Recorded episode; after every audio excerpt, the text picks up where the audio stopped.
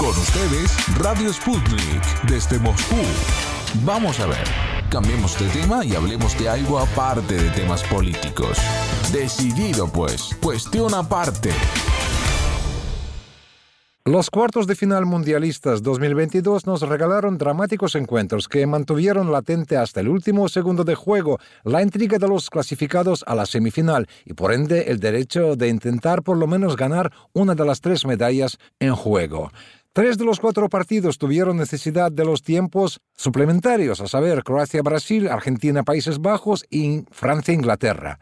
Marruecos mantuvo la mínima diferencia a favor de 1 a 0 sobre Portugal y propinó así como Croacia hasta el momento el más grande batacazo del torneo, privando a CR7 de continuar su avance en pos de su primer triunfo mundialista. Además, Marruecos ya hizo historia por ser el primer país africano en ascender a la fase de semifinales en un mundial. Y tras este preludio nos comunicamos con nuestro colaborador, el analista deportivo peruano-ruso Lorenzo de Chosica. Hola Lorenzo, ya te tenemos en línea. Entramos, bienvenido. Pelota mundialista Catarí al campo, estimados oyentes.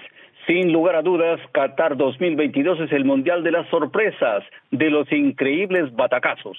A la vez, los cuartos de final han generado polémicas, entredichos y controversias que los convierten en el momento más álgido de la presente cita mundialista.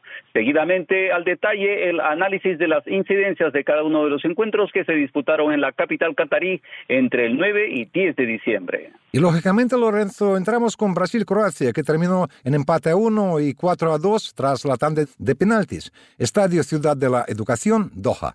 Hay dos palabras que definen exactamente el espíritu futbolístico del combinado balcánico, garra y temple. A primera vista, Brasil ya tenía asegurado su pase a las semifinales, más aún que en los octavos de final, jugando a media máquina, había goleado a Corea del Sur por 4 a 1, celebrando con originalidad y condimentando con algo de sarcasmo cada una de sus anotaciones en la valla de un combinado modesto que a priori no tenía recursos de calidad de juego ni físicos para contrarrestar a la aplanadora brasileña. Otro factor que convencía a los de Tite de un resultado a favor era que Croacia había hecho un inverosímil gasto de energías para doblegar al voluntarioso combinado japonés en la tanda de penales en los octavos de final. Sin embargo, lo advertimos en la víspera del encuentro del Scratch contra Modric y compañía. El favoritismo en el papel, Brasil tendrá que confirmar en el campo de juego. Ya en el Mundial de Rusia 2018, la selección croata había demostrado que no tiembla ante nadie y ganó la de plata. El Estadio Ciudad de la Educación, escenario de este épico encuentro, traía recuerdos del coloso brasileño Maracaná del año 1950. Un 95% de su capacidad total estaba vestido de verde amarillo, haciendo oír sus estrendosos cánticos y mostrando los armoniosos y picantes movimientos de la samba brasileña en las graderías.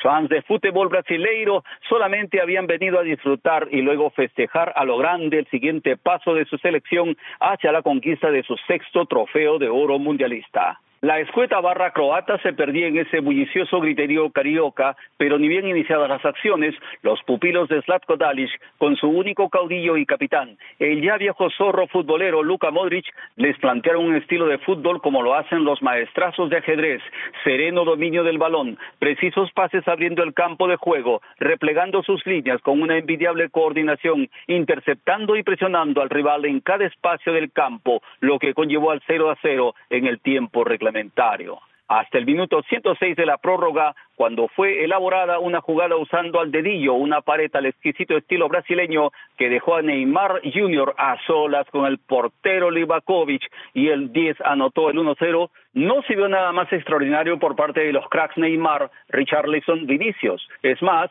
los dos últimos fueron cambiados.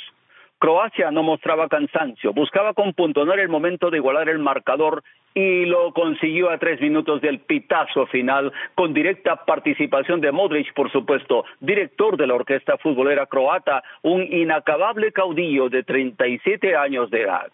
Bruno Pietkovic sacó un zurdazo que fusiló a Allison y congeló a Brasil, silenciando el estadio. Se fueron hacia los penales, un momento en el que Croacia ya es especialista. Nikola Vlasic, otra gran figura del CSKA Moscú, entre 2018 y 2021 abrió la cuenta para los balcánicos. Luego, con el fallido tiro de Rodrigo, que fue parado por el héroe de la noche, Dominik Livakovic, las piernas comenzaron a temblar a los brasileños mientras los croatas convertían sus goles con seguridad. El estocazo final estuvo a cargo de Marquinhos, quien posiblemente, agobiado por la sombra del fracaso de 1950 en el Maracaná, estrelló la redonda en el palo derecho del arco y Neymar, con todos sus compañeros, empezó a llorar desconsoladamente al saberse eliminados. Increíble pero cierto. Una vez más, David había vencido a Goliat, esta vez en el torneo futbolístico más prestigioso del planeta. Ahora bien, Lorenzo, nos trasladamos al estadio Luis Alm de Doha para repasar otra tragedia de la noche. Argentina-Países Bajos, que terminó en un empate a dos y tras la tanda de penaltis fijó en el marcador 4 a 3.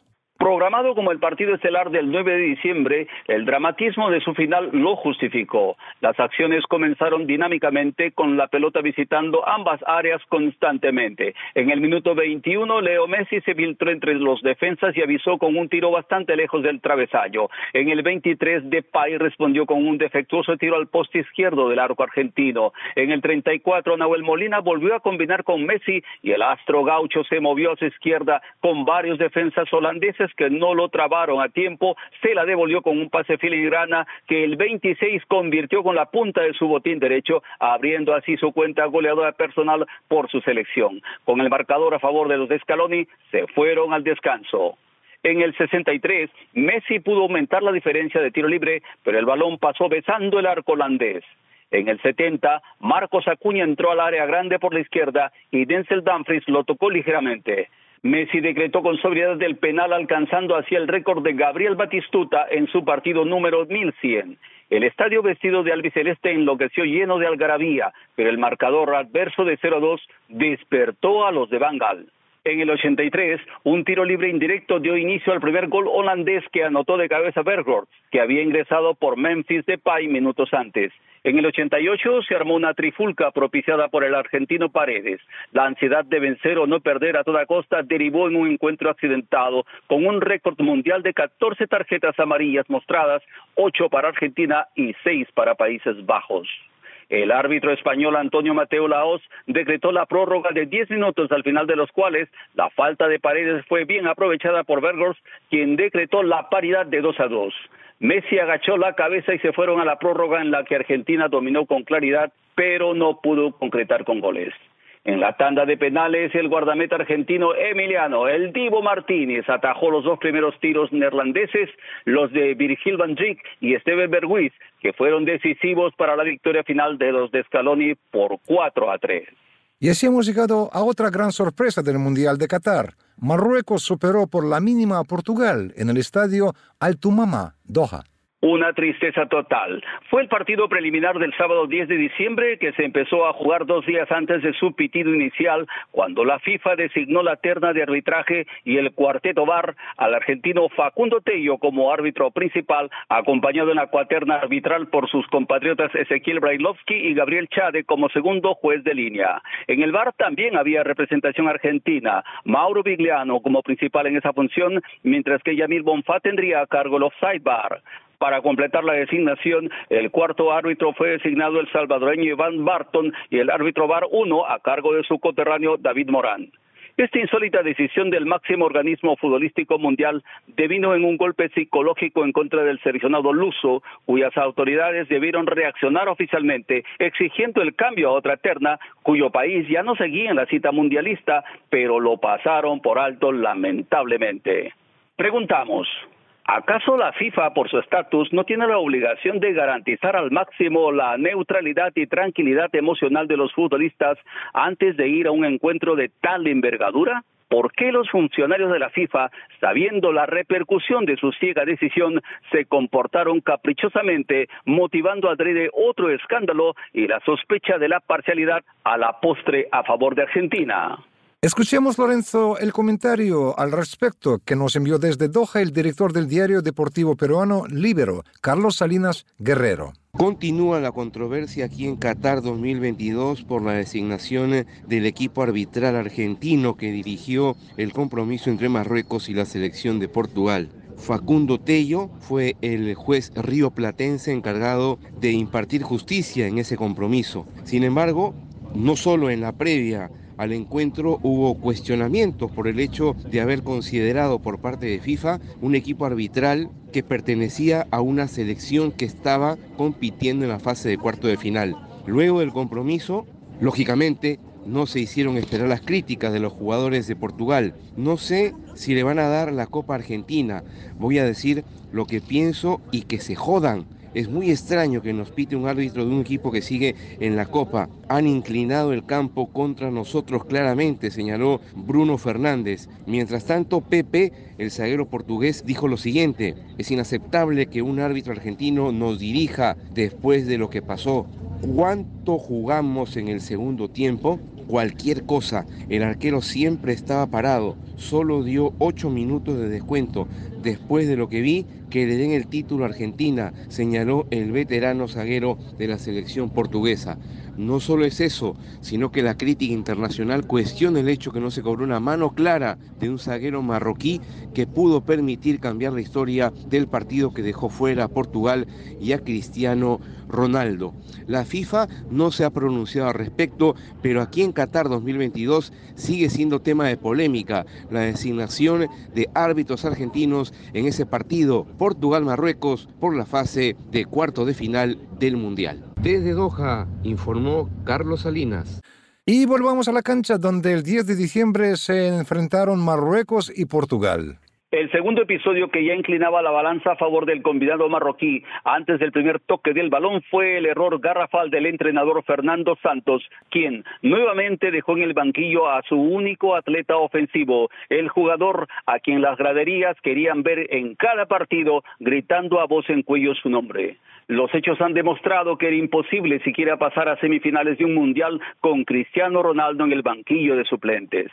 El desarrollo del encuentro fue dinámico, con un sorprendente combinado africano que distribuía sus fuerzas a gran velocidad a lo largo y ancho del campo, obstruyendo y armando peligrosos, veloces contragolpes. Fernando Santos vio que precisamente el joven Gonzalo Santos quizás sea su pariente lejano, no lo sé, no era ni chicha ni limonada atacando y en lugar de cambiarlo inmediatamente, lo mantuvo todo el primer tiempo, el mismo que terminó fatal para los lusos que se fueron al descanso con el marcador adverso de 0-1, reclamando dos posibles penaltis de Ashraf Hakimi, pero ni el árbitro ni el VAR vieron nada punible en ambas acciones. El gol de cabeza de En vino tras una falsa salida del portero portugués en el minuto 42. En el segundo tiempo, Portugal amplió su dominio, pero los Tigres marroquíes respondían poniendo vértigo en cada acción. Con la entrada de CR7 al campo de juego, los ataques lusos fueron realmente peligrosos y un pase de el Horta no se concretó, lamentablemente. El tiempo suplementario duró solamente ocho minutos, aunque claramente se vio que podrían haber sido trece. Nuevamente Cristiano Ronaldo disparó, pero Bono estaba en su noche estelar y atajó. Portugal agonizaba, más aún Cristiano Ronaldo, para quien este era prácticamente su última oportunidad de ganar una Copa del Mundo. Aunque no se hizo realidad el sueño del veterano internacional portugués de levantar la Copa del Mundo, a las decenas de récords mundiales impuestas por Cristiano Ronaldo, agregó uno más en pleno Mundial 2022 de Qatar. Es el único jugador que ha marcado gol en cinco ediciones de la Copa del Mundo, en 2006, 2010, 2014, 2018 y 2022. Merece la pena señalar, Lorenzo, que Cristiano Ronaldo escribió una conmovedora carta en la que resaltó que nunca le daría la espalda a mi país. Ganar una Copa del Mundo para Portugal fue el sueño más grande y ambicioso de mi carrera. Afortunadamente gané muchos títulos de dimensión internacional, incluyendo Portugal, pero poner el nombre de nuestro país en el pie más alto del mundo era mi mayor sueño. Tristemente, ayer el sueño terminó, escribió Cristiano Ronaldo en sus redes sociales. El astro aclaró que puso su mejor esfuerzo en Qatar para que la selección portuguesa llegara a la final, pero fue derrotada sorpresivamente por Marruecos. Gracias Portugal, gracias Qatar. El sueño fue lindo mientras duró. Ahora espero que el tiempo sea un buen asesor y permita que cada uno saque sus propias conclusiones, resumió Cristiano en su mensaje. Y solo nos queda echar un vistazo al último duelo de los cuartos, Inglaterra-Francia. Sí, Víctor, fue realmente un partido de los más dramáticos, jugado frenéticamente de principio a fin. Francia se adelantó en el marcador tras 17 minutos del primer tiempo, gracias a un sorpresivo zapatazo bien pegado al palo derecho del mediocampista galo del Real Madrid, Aurelien Chouameni. A los 54, Gary Kane puso la paridad de penal, pero Olivier Giroud marcó el segundo para los Blues en el minuto 78. El capitán inglés tuvo en sus pies la chance del alargue, pero capituló enviando de penal el balón a las nubes, amigos. Las parejas de semifinales son Argentina, Croacia, Francia, Marruecos. ¿El Mundial de Qatar ha gastado ya la batería de sus sorpresas o algo queda todavía? ¿Qué te parece, Lorenzo? Sabes que estamos viviendo momentos tan impresionantes en este mundial. Sin embargo, quiero agradecer públicamente a Cristiano Ronaldo dos Santos Aveiro, el popular CR7, por haber compartido su genialidad futbolística en cinco mundiales consecutivos con nosotros, amigos. Bueno, pues gracias, Lorenzo. La próxima vez ya haremos el balance final de la cita de Qatar 2022. Sí, por supuesto.